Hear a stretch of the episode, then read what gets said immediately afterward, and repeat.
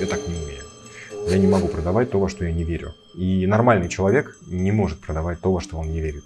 Он может только через насилие над собой заставить себя это впаривать. Клиент говорит 10. А в ответ такое. Знаете, когда я слышу оценку 10, у меня прям рука дергается, чтобы счет вам выставить. Давайте я это сделаю. И клиент, давайте. Если ты не хочешь продавать, но при этом у тебя есть амбиция миллиардной компании, ну, дружище, get real. И вот мы приходим к тому, что нужно полюбить себя. Это как, как, бы, как бы мы ни крутили, но все равно мы в это упремся. Спасибо, Роман. Всего хорошего. Это был приятный разговор. А смысл? А смысл? А, смысл? А, смысл?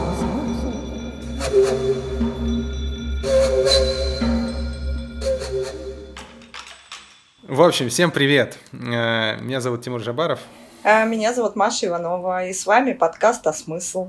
Обычно мы здесь э, рассуждаем про всякие заумные штуки, которые нас с Машей беспокоят, и зовем разных приятных людей и иногда не очень приятных для того, чтобы поговорить про, про них вместе. Но сегодня случай с, с приятным человеком. Я не помню, чтобы у нас не было приятных людей, Тимур. Ну, Только что, оскорбил предыдущих 20 А, спикеров. То, то есть э, каждый из них мог выбрать, почувствовать себя оскорбленным. Подожди, пожалуйста. Это, Окей. это, про другое. В общем, Маша, представляй Романа. Да, у нас сегодня очень интересная тема, которая, может быть, немножечко была не совсем ложится в наш обычный список тем, но она настолько, не знаю, витает в воздухе, и мы решили, что мы хотим поговорить про продажи. Продажи себя, про продажи чего-то, что мы создаем, почему это сложно, и как сделать так, чтобы это было несложно. И поэтому сегодня с нами прекрасный Роман Мандрик, который, ну, для меня является одним из э, ключевых, что ли, людей, с которыми вообще надо говорить про продажи. Ром, скажи, пожалуйста, про себя пару слов, э, и как ты думаешь, почему вот с тобой надо говорить про продажи? Да, всем привет. Э, Я думаю, что лучше спросить тебя. Ты такую мне дала формулировку. Я предприниматель. Я, наверное, получается, сколько уже, 20, 22 года занимаюсь продажей э, себя. То ли как компании, то ли как эксперта, то ли продаю свои продукты. Поэтому, может быть, у тебя сложилось такое впечатление, что я в этом хорошо разбираюсь. Просто много опыта продажи разного всего. И существующих продуктов, и несуществующих продуктов, и себя как специалиста, и себя как тренера, и своих продуктов айтишных, и своих продуктов контентных. Сейчас у меня два проекта, которыми я занимаюсь активно. Skill Cup — это платформа для микрообучения, где мы помогаем компаниям организовывать обучение персонала через мобильное приложение такое, своего рода Инстаграм э, для обучения, запрещенная в России социальная сеть. Второй проект называется Пруса. Это сервис для тех людей, кто выходит из найма или уже вышел и работает на себя, где мы помогаем пройти этот путь без рисков и помогаем найти клиентов, создать какую-то частную практику или консалтинг, или это может быть психология, дизайн, ну, что угодно. Главное, что человек работает на себя и при этом не готов к созданию полноценной компании, он находится в фазе частной практики, и мы ему помогаем это все построить. Вот на данный момент все, чем я занимаюсь. Я еще Мгм. консультирую компании крупные в основном по цифровым продуктам, по онлайн-обучению, по каким-то управленческим всяким задачам. Поэтому тоже такая ипостась есть. Слушай, я вот тебя слушаю, и у меня возникает ощущение, прости, Да. Маш, но мне Да. просто никуда не могу деться. Э, Кажется из, из твоего рассказа, что э, вообще продавать это прям супер легко. Ну, в смысле, не, не, не, не продажу сделать, а процессом заниматься. А у меня как-то исторически так сложилось, что с кем я не поговорю из э, нашей прекрасной страны, э, продажи в первую очередь ассоциируются с каким-то сложным, нудным, э, вообще кон- конфликтной, ка- какой-то конфликтной деятельностью. Почему вообще так? То есть ты, ты звучишь, как будто бы это просто легко, понятно, каждому надо, и вообще как вы жили без, без продаж, а в каком-то массовом, ну, в моей интерпретации массового сознания, давай я так это э, красиво заверну, а, продажи ассоциируются с э, каким-то, э, с какой-то сложностью. Это, это может быть мой глюк, Ну, Я не думаю, нет, это не глюк, это распространенное, э, и здесь я могу точно сказать, заблуждение. Продажи это действительно просто, если э, хорошо понять феноменологию, что это такое. В чем суть продажи? Часто люди думают, и мы э, формируем свое представление о том, что такое продажи на основании разных э, публичных артефактов, например, магазин на диване. Только сегодня супернож, который режет, все это выглядит очень наигранно, неестественно. Потом мы можем сегодняшний мир, магазин на диване уже, не знаю, жив он или нет, но сегодня у нас есть новый магазин на диване, это инфобизнес, который там только сегодня наши курсы, налетай, торопись, покупай, живопись. Вот это, конечно, когда мы видим такие продажи, или когда нам кто-то звонит по телефону, э, какой-нибудь робот говорит, здравствуйте, для вас сегодня предложение квартиры в Москве. Звонят каждый день, я ничего, не знаю, что они не рассчитывают. Это, ну, мы думаем, что это продажи, нам же продают, и мы думаем, что нам надо также себя вести, и тогда мы будем продавать. И, скорее всего, из-за того, что мы сами, как потребители, сталкиваемся с такими кривыми неэтичными и на самом деле низкопродуктивными продажами, мы думаем, что нам самим себя так надо вести. И, естественно, неприятно быть тем, кто вторгается в какое-то личное пространство людей и начинает там продавать как будто бы какие-то пылесосы или еще что-то такое. То есть никому не хочется быть камевежером, который случится дверь, э, потому что это ну, неприятно. Угу. На самом деле, это продажи это не это. Это то, что мы видим, это неверное понимание продаж. На мой взгляд, продажи – это коммуникация. То есть э, человек, который обладает какой-то ценностью, номер один, он должен ей обладать. Понятное дело, что впарить можно что угодно. И пылесос, который не стоит 5000 долларов, и курсы, которые, в принципе, компилированы из интернета, тоже можно продать. Но это вопрос того, кто продает. Если вы продаете что-то, что не ценное, у вас будет проблема вам придется либо угу. ломать себя, либо вы изначально такой упоротый, что вам по барабану э, и вы продаете. Такие люди есть. Э, я так не умею. Я не могу продавать то, во что я не верю. И нормальный человек не может продавать то, во что он не верит. Он может только через насилие над собой заставить себя это впаривать. Тогда это не продажа, тогда это впаривание. И именно впаривание э, кажется тяжелым, потому что это психологически очень энергоемкий процесс, потому что тебе надо сначала самого себя поломать, заставить себя делать то, что на самом деле в глубине ты не хочешь делать, а это супер энергоемкая история. Потом ты должен людей изнасиловать информационно, и энергетически, чтобы они что-то купили. И это тоже э, потери. Слава, слава богам, что не физически да, пока, ну, но, но да, насилие звучит просто через строчку. Да, поэтому это все потери энергии. Естественно, никто не хочет этим заниматься. Э, если это э, продажа то, того, чего вы воспринимаете как ценность, то, во что вы реально верите, что это классная история, классный продукт, классная услуга или классный вы, то продажа превращается просто в коммуникацию. То есть просто мне нужно прийти, я искренне знаю, верю и абсолютно убежден в том, что у меня на руках обалденный специалист, я сам, или классный продукт, который я сделал, или чужой продукт, в который я верю и понимаю, что это обалденная штуковина. Да, у нее могут быть недостатки, могут быть возражения, это все есть технологии обработки, все это надо знать. Но по факту ключевым является соединение с э, искренней верой, причем не верой такой э, в сектантском понимании, где я верю, верю, эти пылесосы лучше всех. Нет, а знание и эмоциональное соединение с тем, что да, это классная история. Вот дальше продажа превращается в коммуникацию. Там есть некоторые хитрости, технологии, подходы, как правильно выстроить этот сторителлинг, эту коммуникацию так, чтобы продукт подать нужной стороной, чтобы он попал в потребность. Но эта технология, она уже ложится на какую-то органику, которая для человека естественна. И тогда вот этого отторжения, которое, как ты отразил общественное сознание, его не возникает. Посмотрите на людей, которые искренне что-то любят. Мы каждый день друг другу чего-то продаем. Если я хочу э, с моей любимой поехать в отпуск, я реально думаю, что Камчатка это офигенное место, я же ей буду это продавать. Но я не буду продавать ей это через насилие, я просто расскажу, как мне это нравится, через мои эмоции, покажу картинки, донесу тот образ будущего, который нас там ждет на этих вулканах, но я это буду делать из э, соединения, я буду делать из правды. Вот тут нет проблемы в продажах. И основной корень э, всех, я всех своих продавцов так учу, всех, кого наставляю, тоже так учу, что первое, что вам нужно сделать, вам нужно понять, если вы собираетесь продавать то, в чем вы не уверены, не делайте этого. Но увольняйтесь, если вы не верите в продукт. Или если вы сами в себя не верите, сначала надо понять, почему это так. И только потом идти и рассказывать про себя. И вот тогда угу. все технологии коммуникации, умение себя презентовать, классные визуальные упаковки, работа с возражениями и так далее, так далее, они все ложатся органично и не, не являются манипулятивными. Слушай, вот у меня вопрос про этику. То есть, когда мы говорим этичные продажи, бывает же такое, что вот ты что-то придумал и начинаешь это упаковывать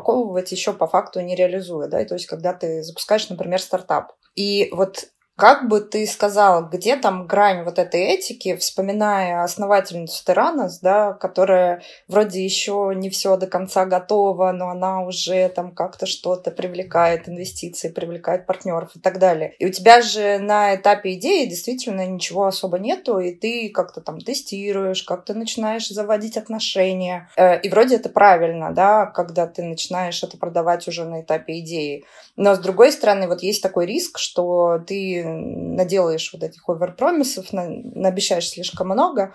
Э, вот где там та самая гранетики? когда речь идет о стартапе, о чем-то новом? Я думаю, да, понимаю, я думаю, там есть два аспекта, как я для себя на этот вопрос ответил. Кто-то мне сказал такую фразу, чем отличается аферист от авантюриста? Аферист обещает будущее и ничего не собирается делать, а авантюрист обещает и сделать все для того, чтобы оно совершилось. А первый аспект – это твое намерение, мое намерение. Если я что-то людям обещаю, это исполнить, даже если это будет невыгодно или там, то есть я положу на это все, что у меня есть, но я это сделаю. Да, есть риск, что может не получиться, и вот наступает второе – это предупреждение об ответственности. То есть э, если мы продаем что-то несуществующее клиенту, то не предупреждение об ответственности, а предупреждение о рисках. Тогда нужно говорить клиенту, что смотри, э, это у нас первый продукт, первая версия. Да, она может бажить, но зато ты первый получаешь супер условия, цену и внимание наше. Такого, которого потом не получит никто. Э, ты сам реши, тебе это ок, не ок. Если, тебе, если ты хочешь быть пионером, я так начинал скиллкап продавать, у нас не был готов продукт. И у меня были первые клиенты еще за 9 месяцев до релиза, которые мне деньги заплатили.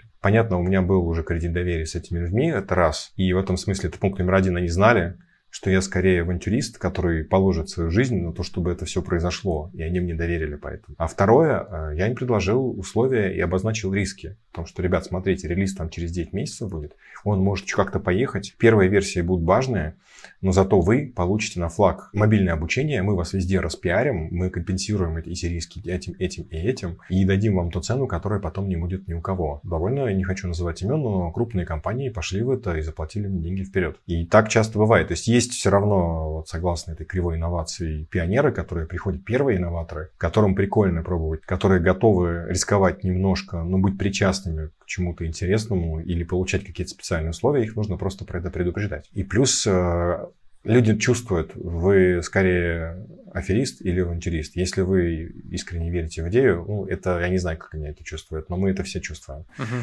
То, что человек действительно всерьез, э, плюс можно там посмотреть на трек-рекорд человека, вообще он инстаблогер э, с недавно возникший, и завтра он пропадет, или это кто-то, у кого есть какая-то репутация, которой он дорожит. В принципе, для меня здесь этика проходит вот здесь. Звучит классно. Я знаю, что подумал. А, вот ты упомянул компании, которые заплатили вперед, с одной стороны, а с другой стороны ты сказал, а потом мы еще компенсировали вот эти вот риски, которые, которые они там понесли.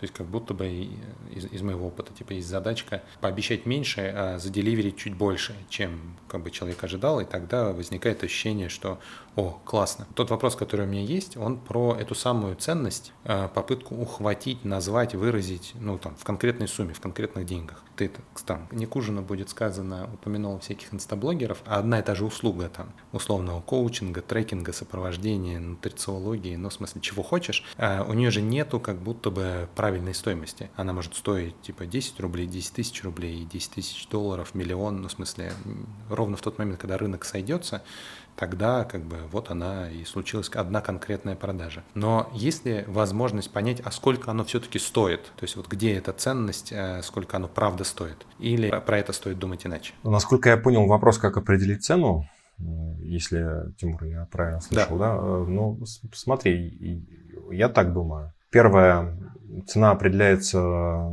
ровно тем, сколько клиент готов за нее заплатить. Э, например, на прошлой неделе я встречался с одним коучем, у которого год сопровождения стоит 200 миллионов рублей. И ему платят некоторые люди такие деньги. Но я не могу. Как-то дороговато. А сегодня я встречался с его коллегой, который офигевает сам от этих сумм, и который берет э, в месяц, который берет за, за год, получается, там, ну, где-то в районе 6 миллионов рублей. Разница цифр. Они продают примерно одинакового качества услугу, причем второй, наверное, поглубже будет. Тем не менее, Кому-то удается продавать, продавать это за такие суммы, потому что он нашел целевую аудиторию, которая воспринимает его как человека, который адекватен этой сумме. А тут не нашел. При, примерная методика работы, она у них одинаковая. Вот это тот наставник, коуч для там, предпринимателей и собственников крупного бизнеса. Не возникает ли у тебя ощущение в какой-то момент, что где-то есть в общем обман? Ну в смысле? Коучинг за 200 мультов в год, ну это же долбанное разводилово, на мой вкус. Э, даже я бы сказал, из той шапочки, которую я на себе сейчас одеваю, для того, чтобы такую реакцию тебе выдать. Но, э, но это же натурально звучит как космическая сумма. Но это зависит от того, сколько ты зарабатываешь. Если ты зарабатываешь 1 э, миллиард в месяц, то, возможно, и не космическая.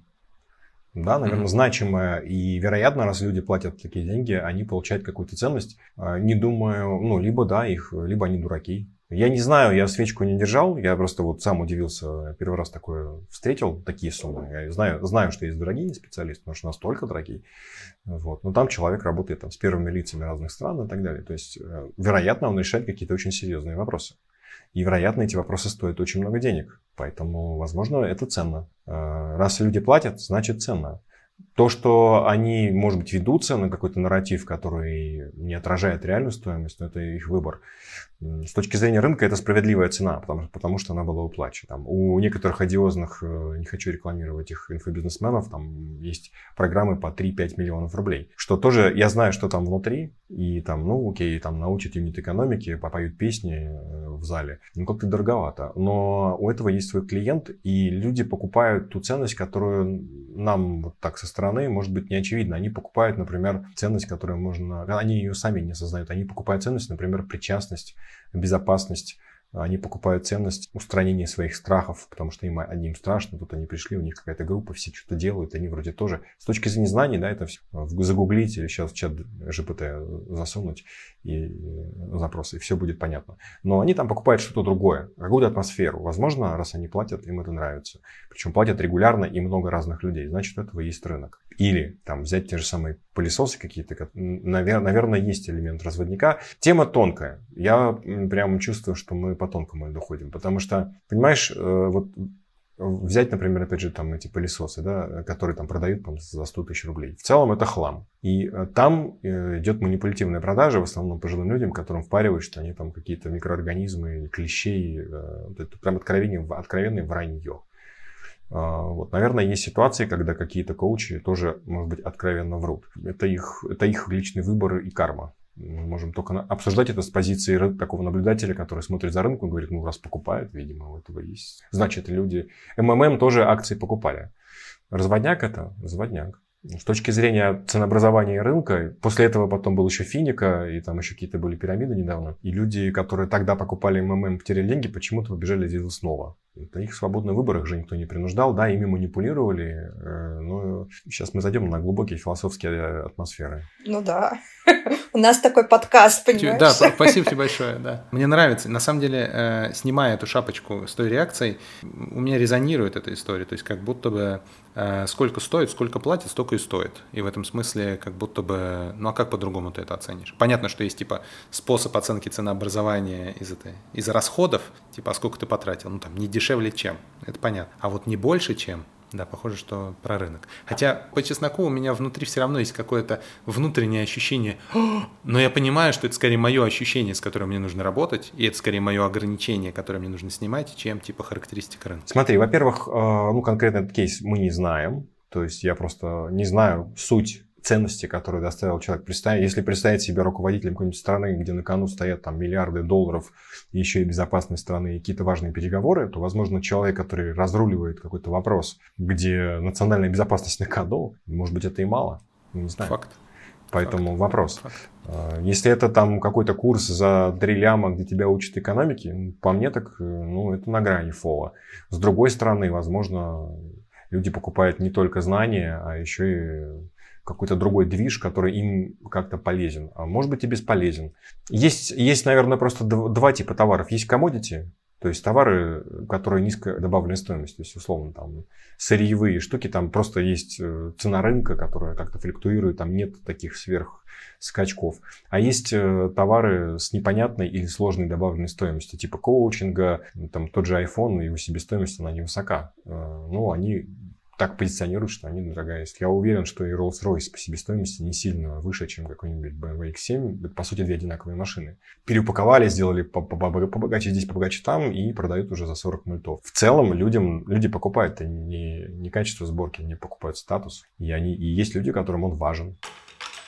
Слушай, у меня такой вопрос, опять же, про этику и про упаковку ценностей. Я просто... На, нас, в принципе, слушает много людей, которые либо являются предпринимателями, либо фрилансерами, либо вот э, раздумывают тоже в эту сторону как-то сходить и что-то попробовать. И я сама достаточно часто сталкиваюсь э, с таким аргументом, что ну вот ну вот могут люди столько платить или не могут люди столько платить. И вот мне как бы интересно, есть ли какое-то правило при назначении цены. То есть вот, вот у тебя есть ценность, вот ты понял, там, ты оказываешь вот такую вот услугу. Ты сначала выбираешь там аудиторию, с которой ты будешь работать, и упаковываешь под нее эту ценность. Или ты сначала думаешь про цену, или про что ты сначала думаешь. То есть вот эта вот условная этика, и э, условная ценность, выражаемая в деньгах, которую человек получит в результате оказанной тобой услуги, что здесь первично? Вот про что надо думать сначала, про что потом? Мне, я не думаю, что здесь есть какая-то последовательность. Здесь я встречал очень разных людей. Э, вот тоже я вспомнил один пример. У меня был знакомый юрист, э, который что-то работал, работал и продавал свой час, там, я уже не помню, тысяч за 10. А потом он встретил какого-то тоже безбашенного коуча, или, или кого-то вот из этой э, области. И он поднял свои цены в сто раз. В сто раз? Просто в сто раз. У него тут же подваливали все клиенты, но каким-то образом пришли другие, и он стал продавать э, ровно то же, что он продавал просто другим людям в сто раз дороже. Ну, там многомиллионные проекты, у него его доход просто вырос прям один месяц пацать. Как-то у него это получилось. Для него это был скорее какой-то магический момент, когда он осмелился э, он крутой юрист, все классно, просто ну, мельчил. И, возможно, если верить в магию Вселенной, то он просто обозначил тот масштаб, к которому он внутренне, внутренне был готов, и мир ответил, да, окей, пожалуйста. Может быть такое. Есть при этом рынок услуг. Есть же и разные юристы, например, есть дешевые, есть дорогие, есть супердорогие. И там не всегда, эксперт, не, не всегда цена коррелирует с экспертизой. Иногда это просто репутация, наглость э, и так далее. Поэтому тут вопрос, э, часто у людей блоком к называнию высокой цены являются они сами. Им страшно, ну как-то так я так... Они, это их ощущение своей ценности такое. А, кто-то наглый говорит, да пофиг, 500 тысяч миллионов. И ему платят просто потому, что он ощущает себя на эту сумму. Хотя ценность, а, если декомпозировать услугу, она может быть вообще а, иметь обратную пропорциональность, обратно пропорциональную зависимость. То есть большая цена, внутри какая-то лажа, а есть хороший недорогой продукт, э, который качественный. Ну, просто создатель почему-то считает, что он недостоин больших денег. При этом есть рынки, где невозможно такое. То есть, ну вот условно там на нашем рынке платформ там есть рынок, и когда компании покупают платформу, они же проводят конкурентный анализ, они делают табличку. И если мы вдруг завтра такие, нет, мы достойны, это стоит 100 миллионов, то фигушки, кто у нас что купит. Просто потому, что мы будем выглядеть как неадекватные какие-то упоротые чуваки. А рынки, где продается экспертиза или что-то такое более воздушное, где не всегда понятно, там рынок имеет в меньшей степени влияния, чем внутренняя решимость человека. И аудитория, на которой он работает, он же сам выбирает. То есть кто-то решает, что он будет работать с супербогатыми людьми. Ну, значит, он как-то находит с ними какой-то общий язык. Они же не будут просто так платить человеку, который как будто бы выскочка какой-то. Он, значит, что-то им такое говорит и как-то так его воспринимает и доверяет ему эти деньги. Значит, что-то в нем такое есть как какая-то струна, э, которая вибрирует знаково с теми, у кого есть больше денег. А кто-то, наоборот, ходит и продает консультации по 5 тысяч и думает, что это круто. Э, и, ну, возможно, если бы он по-другому на себя посмотрел, он мог бы поменять просто целевую аудиторию или той же, или той же аудитории продавать по 30. Также и с дизайном. Есть офигенные дизайнеры, которые там за 15 тысяч сделают лендос такой, который сделают за 150. У меня вот есть прям случаи. Заказывал за 150, смотрю на результат. Заказываю за 15, так лучше же. Объем работы одинаковый. Просто люди по-разному себя ценят. Там кто-то уже хапнул дорогих цен и считает, что дорого э, может себя продавать. А кто-то еще находится в такой фазе, когда он себя не ценит, но делает уже круто. Тут зависит от человека, как он себя оценивает. У меня вопрос такой, а э, ты вообще у себя наблюдал какую-то динамику развития а, вот в этой области? Ну, то есть э, вот это вот постепенное, не знаю, постепенный рост смелости или постепенное, как ты говоришь, вот этот вот авантюризм? Э, или у тебя это как бы вот талант предпринимательский, с которым ты вот как 22 года начал, так всю жизнь и попадаешь вот в нужную какую-то точку, и ты, у тебя всегда вот классная оптимальная цена. То есть как это в динамике вообще может выглядеть, э, вот если человек сейчас, например, становится, там, не знаю, в 35, становится продавцом, у него будет какой-то рост, есть ли шанс на этот рост, или это просто талант, и, в общем, надо ходить консультироваться Смотри, к таким, как ты. Это, у меня не было так, что я сразу прям продавал круто. Я так, на секундочку, когда мне было, когда я был на первом курсе института, мне нужно было собирать волю в кулак и бороться со своими страхами, чтобы подойти и заказать гамбургер в Макдональдсе. Да ладно. Серьезно так было. Да я ну серьезно отвечаю. Я стоял перед кассой и испытывал, ну, не ужас, но мне было очень неудобно просить какого-то чувака сделать мне гамбургер. Вот на таком уровне внутреннего закрепощения я был. Потом просто как-то как меня несло, и э, само собой складывались так обстоятельства и судьба, что мне выталкивали в какие-то выступления, в переговоры. Я там начинал делать бизнес, понимал, что о чем мне делать. Он садится с телефона продавать мои там какие-то приборы, которые я произвел. Садился, мне было страшно, я краснел, звонил людям незнакомым. Ну, то есть мы двигала какая-то мотивация, где я себя преобразовывал вынужденно. Поэтому вначале э, нет, не было такого, что я эгегей пошли продавать. Потом со временем э, как-то я нащупал в этом какой-то кайф для себя. Э, мне нравится поболтать. Поэтому продажа для меня это общение, где ну, я могу там где-то покрасоваться, есть такой тоже элемент, где-то поделиться своей эмоцией, что я очень люблю это дело, мне так нравится, вовлечь людей в это, мне нравится это дело. Я это постепенно в себе распробовал, вал, и э, ну, это стало просто как бы частью фона, частью характера. Но это не то, чтобы было сразу. Это не так. Есть люди, наоборот, я знаю людей, которые, в принципе, такие, они, ну, они с рождения, у них конфигурация, они реально есть, просто они наглую, может, могут продать чего угодно, кому угодно. У меня есть сейчас один продавец, который я слушаю иногда его звонки, думаю, блин, какой красавчик. То есть он так элегантно, он агрессивно это делает, собака, но так нежно при этом и как-то так красиво. Я так не умею. Я все равно как бы скромный в продажах. То есть я все равно иду через ценность, э, мне навязываться все равно по-прежнему некомфортно. Я скорее навалю ценности и скажу, смотрите, какая офигенная штука, чем буду делать захват на горло и говорить, хм, раз вы так высоко оцениваете продукт, давайте я вам выставлю счет. Вот я так не могу. То есть я все равно... Очень хорошо.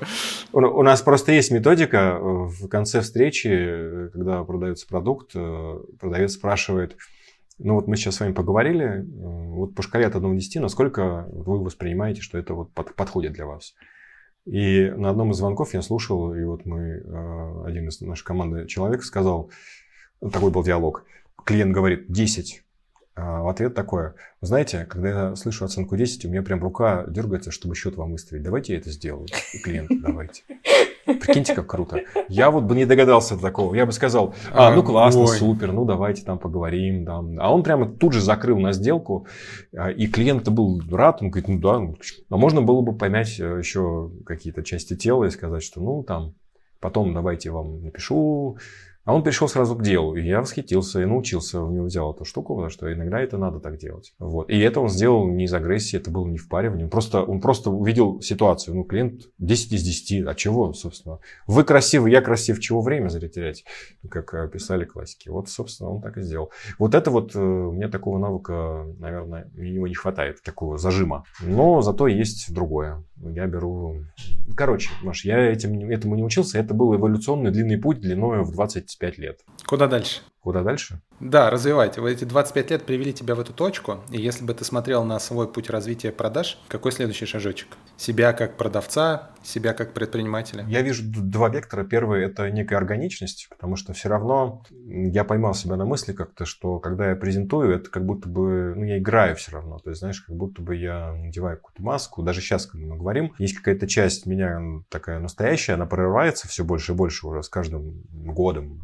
Но все равно есть некий элемент э, ну, некой маски такого презентатора, который умеет красиво говорить и так далее. А вот для меня сейчас важно совместить эти две, две как бы постаси. То есть есть какая-то естественная часть меня, которая может не скрывать, какая она есть, такая она есть. есть, с другой стороны, та часть, которая умеет красиво это упаковать, сформулировать на ходу. Вот они у меня сейчас находятся в стадии такого соприкосновения, и в пределе я хочу довести это, что это просто буду я, и мне не надо будет специально как-то заниматься презентаторством, и эта роль, она просто растворится во мне. Вот сейчас такая метафизическая внутренняя задача стоит у меня, и мне потихонечку начинает это получаться. Вторая это про масштаб, то есть мне хочется увеличить количество и качество продаж. Вот. Но я не ставлю себе здесь, меня нет такого, знаешь, трека, что я думаю, как бы мне там в продажах подразвиться. Я, я, моя функция она в другом. Я, я все время себе продаю, но я скорее... Я не линейный менеджер по продажам для того, чтобы не строить там карьеру. Я скорее визионер-интегратор, который какую-то идею где-то хватает, придумывает или можно даже заимствовать, а потом под это собирает людей, да, мне нужно их вовлечь в это, в это видение. В этом смысле это тоже продажа, но это скорее я хочу мне что-то очень нравится. Вот сейчас мне очень нравится идея поменять культуру в России, даже не поменять культуру, а создать в России культуру работы на себя. Вот чтобы Россия стала таким местом, вот как Силиконовая долина стала таким местом, куда все стартаперы едут делать технологичные компании. Я хочу, чтобы Россия стала таким местом, куда независимые эксперты приезжают, потому что здесь ну, прям вот а, оазис того, кто хочет э, создать свою частную практику, работать на фрилансе. И здесь все для этого есть. Вот у меня такая сфера задач. Мне это дико драйвит, потому что мне нравится такая жизнь, мне нравятся люди, которые могут сегодня там, завтра там, они разносторонне развиваются. Я таких людей тащусь. И я хочу в это пригласить людей, инвесторов, сотрудников, клиентов. Кому это нравится, пошли со мной. Я вот решил в эту сторону долбиться. Вот это же тоже продажа. В какой-то образ будущего это же может не случиться даже при моей жизни.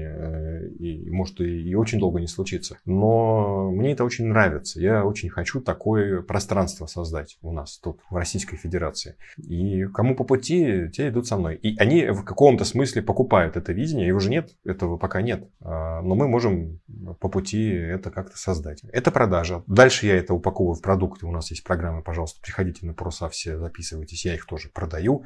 А, сейчас я там буду привлекать инвестиции под проект, соответственно, тоже инвесторы видят это видение, у них есть понимание, как они на этом заработают и так далее. Это все непрерывная продажа. Но я не специально не занимаюсь развитием навыка продаж здесь, а, потому что мне кажется, возможно, это самонадеянно, что тех коммуникационных навыков, которые у меня, у меня есть, достаточно для того, чтобы реализовать то, что я хочу. Какие-то штуки, по ходу, я забираю у людей, где-то что-то читаю, ну, как-то впитываю. Там этот кейс, э, который я сейчас э, привел в пример, как человек закрыл, я думаю, о, а я запомню. Можно же как-то быстрее человека конвертировать в результат. Просто даже и без насилия, просто вернуть, сказать, слушай, uh-huh. если тебе нравится, так может тогда мы дело начнем делать. Чего мы тут разговариваем? В принципе, люди к этому готовы.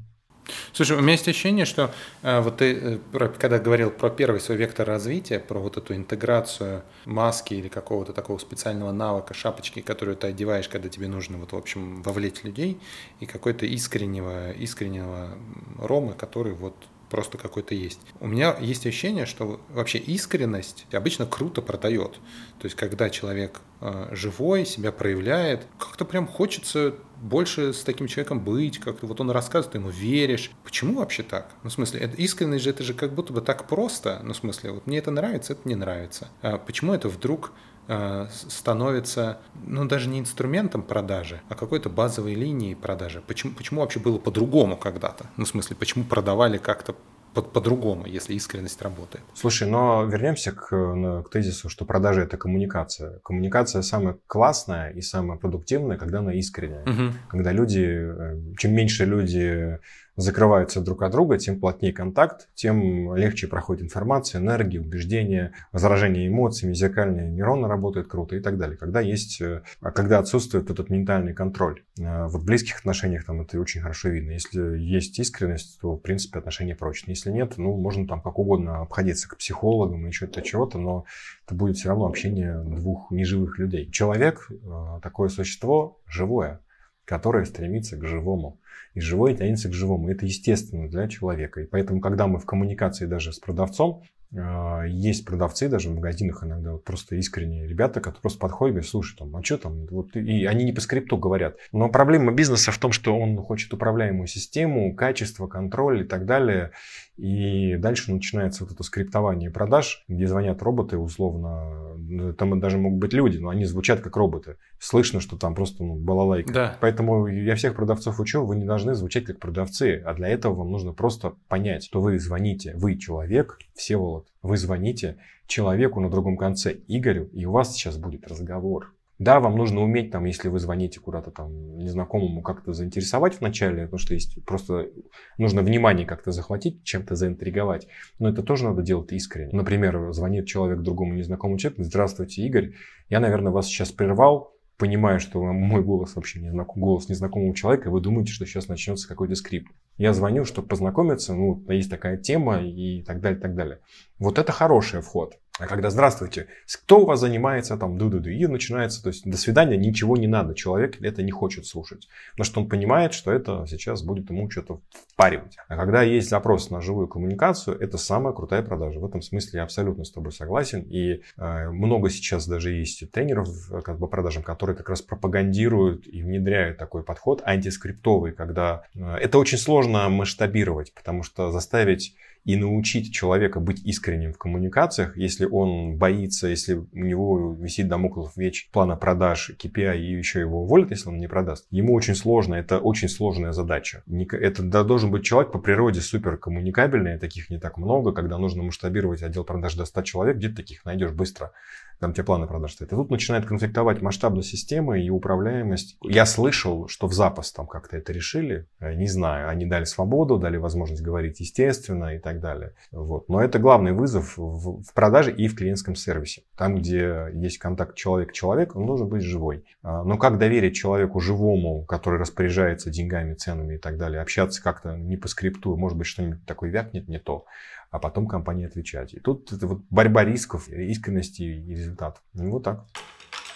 Почему себя сложнее продавать? Ну, то есть обычно вот есть такая история, что я вот недавно консультировала тоже девушку, она, ей 45 лет, и она всю жизнь работала в компаниях, руководила огромными какими-то процессами, но всегда это делала как бы под э, под брендом. А потом она вышла на рынок консультаций индивидуальных, и она прям пугается, хотя за ней там огромный опыт, хотя за ней э, куча сделанного и, и так далее. Вот, но при этом, э, вот когда она идет там как Наташа, это сложно. Ну и это такое тоже распространенное общее место, что когда ты прикрыт чем-то, да, тебе как-то попроще, а когда ты вот выходишь один, что там за процесс вообще начинается? Я сам проходил эту историю. Вот сейчас, раньше я всегда прятался за бренд компании, вот сейчас в просах я выставил свое лицо, это было для меня было очень большим вызовом, потому что я, я во многом это сделал, чтобы понять этих людей, потому что к нам приходят ровно такие люди. Я сам этот путь сейчас прошел, можно сказать, что он действительно пройден. Там работает такой механизм. Человек, во-первых, должен иметь высокую самоценность, он должен ощущать себя ценным независимо от того, в какой компании он работает. Действительно, когда человек много лет работает в большом бренде, он прячется за это, и он... Э, я Сбер, я Билайн, я то-то. А на самом деле ты – это ты. И вот насколько человек сам себя ценит, независимо от того, он, сколько денег у него есть, какие у него отношения, с кем, на какой машине ездит или где он работает, вот просто он голый насколько он сам себя ценит. Это глубок, глубокое у нас общество людей, которые себя, как правило, ценят не очень, в силу того, что ну, мы все понимаем, как оно устроено, детские травмы, школа, то есть много, много травматичного опыта у каждого из нас, который воспитывает вот такое восприятие. У кого-то удается вырваться, кто-то идет наоборот через компенсацию в наглость э, и в какую-то такую гипертрофированную самооценку наверх. Здоровая самооценка встречается редко. И здесь прямой путь к психологу или к любым другим специалистам специалистом, чтобы это ну, как-то в себе поправить, потому что тогда, когда тебе не надо ничего про себя доказывать, тогда та самая продажа превращается в коммуникацию. Тебе не надо себя продавать, презентовать, ты не думаешь, что тебя оценят, ты просто говоришь, я, слушай, могу сделать вот это, вот это, вот мой опыт. Надо, не надо, ну, могу помочь, могу рассказать что-то ценное. Не нравится? Ну, класс. И в этом нет никакого эмоционального заряда. А он возникает тогда, когда человек ждет оценки, он боится отказа, а значит, он себе не до конца уверен, он себя на самом деле не любит. И вот мы приходим к тому, что нужно полюбить себя. Это как, как, бы, как бы мы ни крутили, но все равно мы в это упремся. Спасибо, Роман. Всего хорошего. Это был приятный разговор. Да, да, да. Но есть еще один аспект. Это опыт. Потому что человек, который долгое время работал в корпорации, он отвыкает к самопрезентации именно без каких-то лейблов на себе. Если этого человека поместить в ситуацию, что он вынужден 5 лет это делать, даже если у него там низкая самоценность и так далее, он ну, 2-3 раза там побоится, что-то переживает, потом просто привыкнет ну, будет рассказывать про себя так же, как про компанию. А потом даже скажет, да и вообще-то это ого-го. Вот. Но глубинно психологический механизм там зашит такой, и это никак не обойти какими-то внешними регалиями и прочим. Это, как, это одна из причин, почему в том числе люди боятся называть высокую цену. У меня шуршит что-то, это слышно? Нет. Это прекрасное было замечание. Это, это звук денег. Это там у меня уборщица в кладовке купюры так с мешка вываливает, но накопилось просто.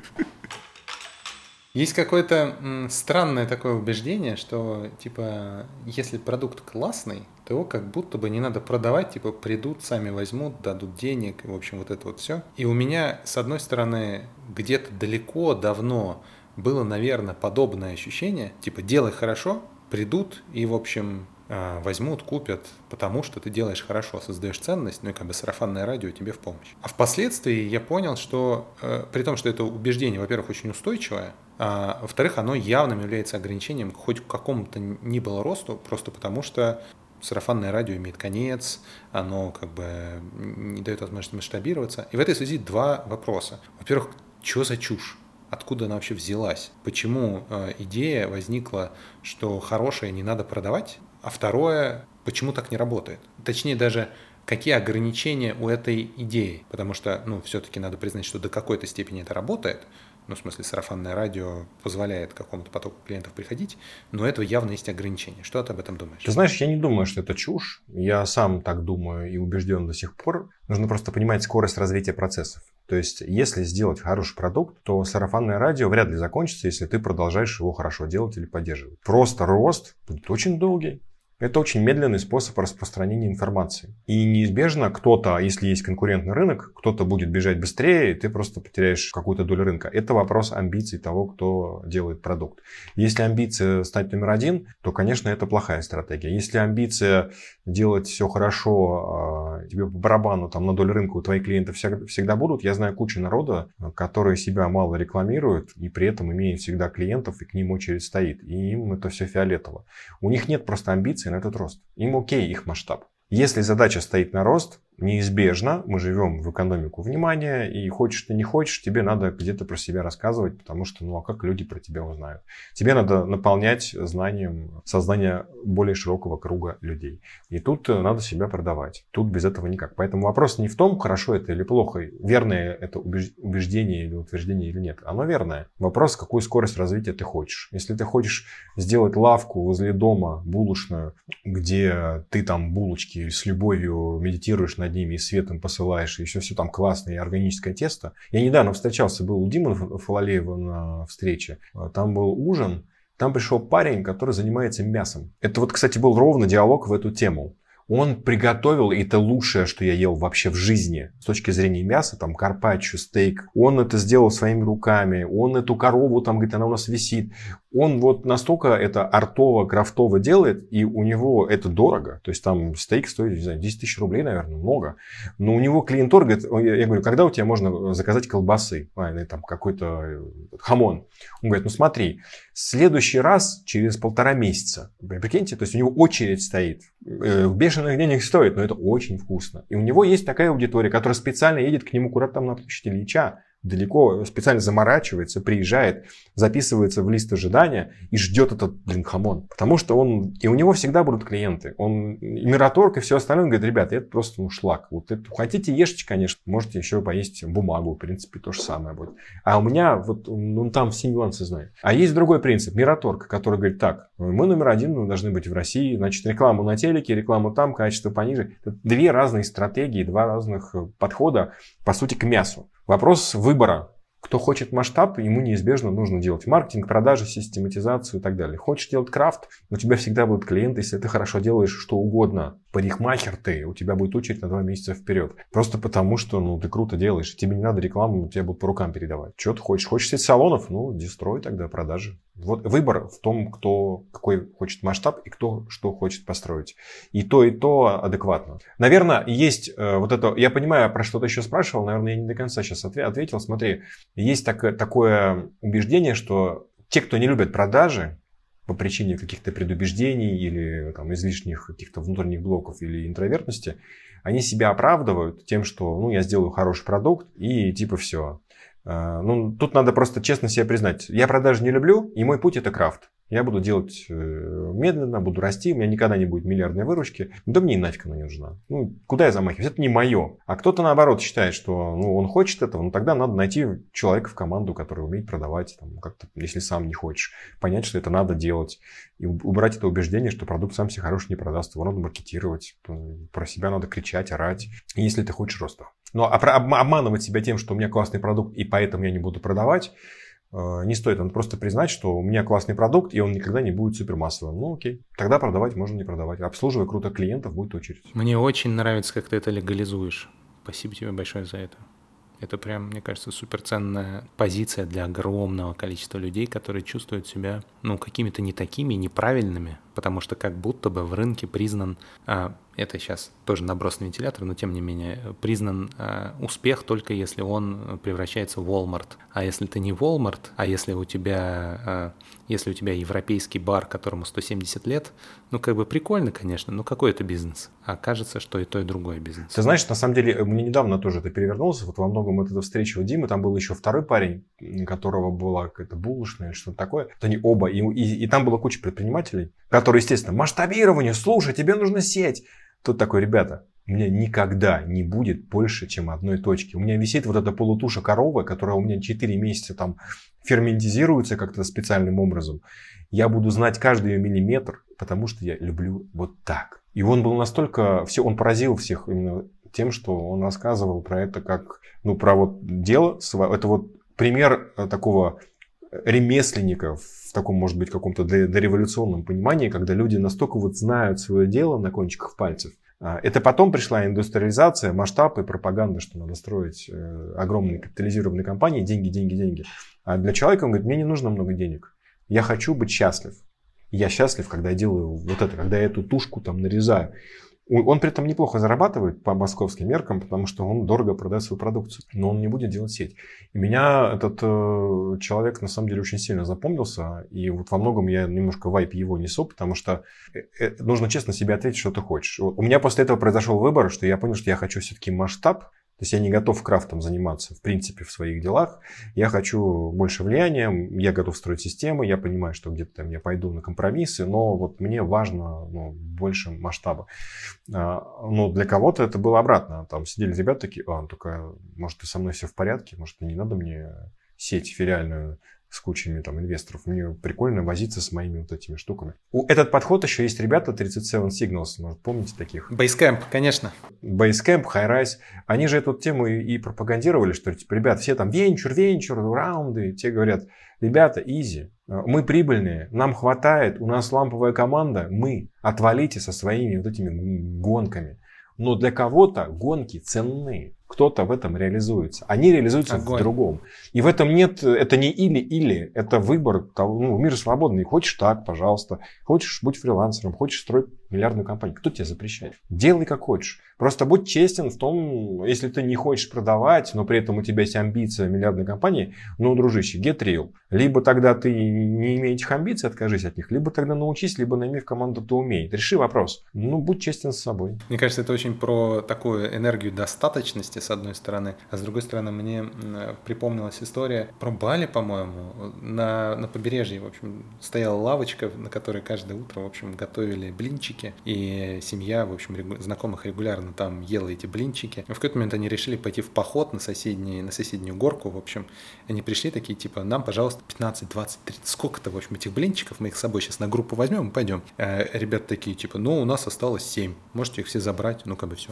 Они такие, ну да, да, классно, когда будут готовы следующие? завтра. Подождите, время 12. Он говорит, ну да, мы сейчас как бы вот продаем эти блинчики, закроем этот вагончик и пойдем серфить. Ну, в смысле, все, все в порядке. Собственно, русская команда такая, да вы что? Да тут же прибыльный поток. Если вы начнете в течение дня, а еще две точки, во-во-во, ну нам достаточно. И вот это вот нам достаточно настолько было непонятно никому из пришедших заказывать 20 блинчиков. Как можно отказаться от заказа на 20 блинчиков? Это, блин, треть твоей дневной выручки но можно. Да, Москва-Дели, знаете, такое место есть э, на Патек. Вот это супер да. тесное, туда фиг попадешь, там, там вообще. Ну, им, они не собираются строить филиальную сеть. У них, им достаточно того, что они создали. Все прекрасно. Э, но при этом есть там сетевые всякие штуки. И для людей им достаточно другого. Ну и классно. Слушайте, я вас сейчас слушаю и понимаю, что как будто есть какая-то Короче, нет как будто бы нормального дискурса, нормального нарратива про вот этот вот выбор. Ну, то есть, э, как будто бы информационное пространство, ну, или это там мой искаженный опыт, но тогда ему все равно там 13 лет, про то, что нужно развиваться, про то, что нужно непременно расти, про то, что нужно вот как-то двигаться вперед.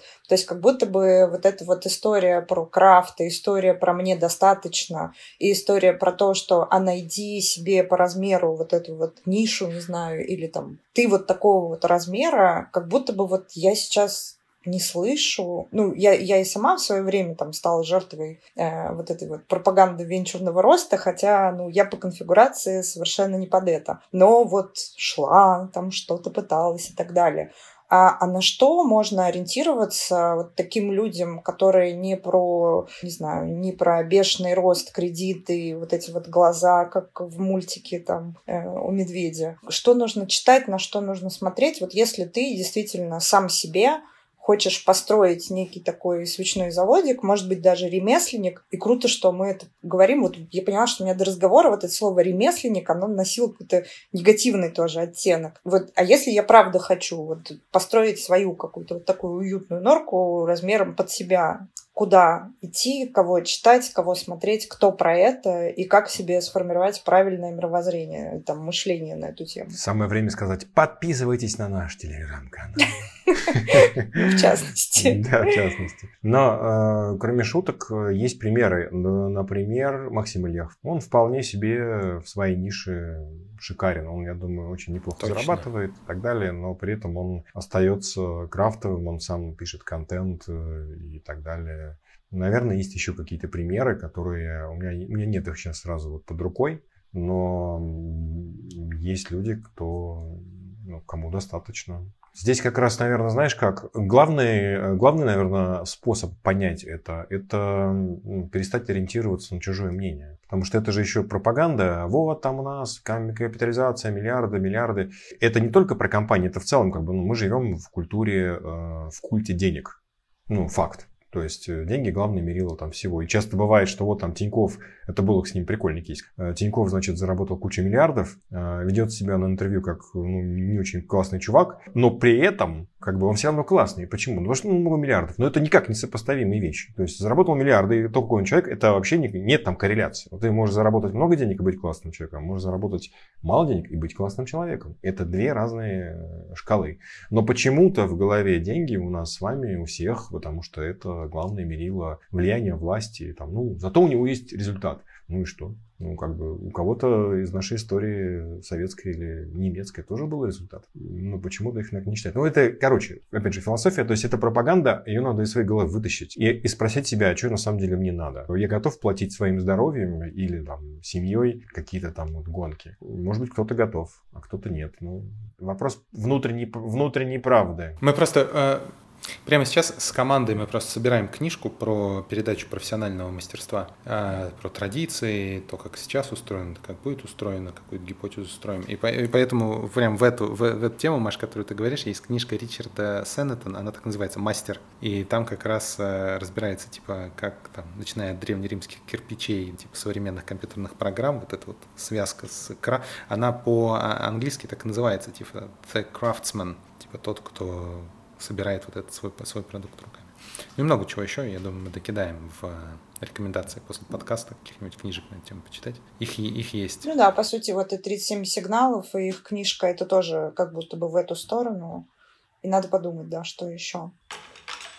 Слушайте, а, вообще, честно говоря, мне кажется, получился классный разговор. Я из него вот сейчас выхожу, э, выхожу вот с какими идеями. Во-первых, а, все равно, хотим мы того или нет, даже разговаривая про продажи, мы возвращаемся к идее любви к себе к идее искренности и такого честного признания собственного, упаси Господи, призвания, простите за внезапный каламбур, и про то, что единственное, на что по-настоящему имеет смысл ориентироваться, это вот это вот какое-то внутреннее мерило достаточности, целеполагания, потому что вне зависимости от того, что именно оно тебе говорит, реализация в этом направлении будет давать, создавать больше счастья, чем любая социально приемлемая норма. Даже если в какой-то момент она перевернется три раза вокруг головы, э, все равно попасть не в свою цель не так круто, как э, попасть в девяточку из десяти, но в своем направлении, мне кажется. Я, я забираю с собой такие идеи, и они меня супер греют. Да, и мне сегодня случилось, как вот на подкасте с Катей Черкес-Заде э, про креативную индустрию, у меня случилась легализация ремесленничества. Я подумала, черт, так вот,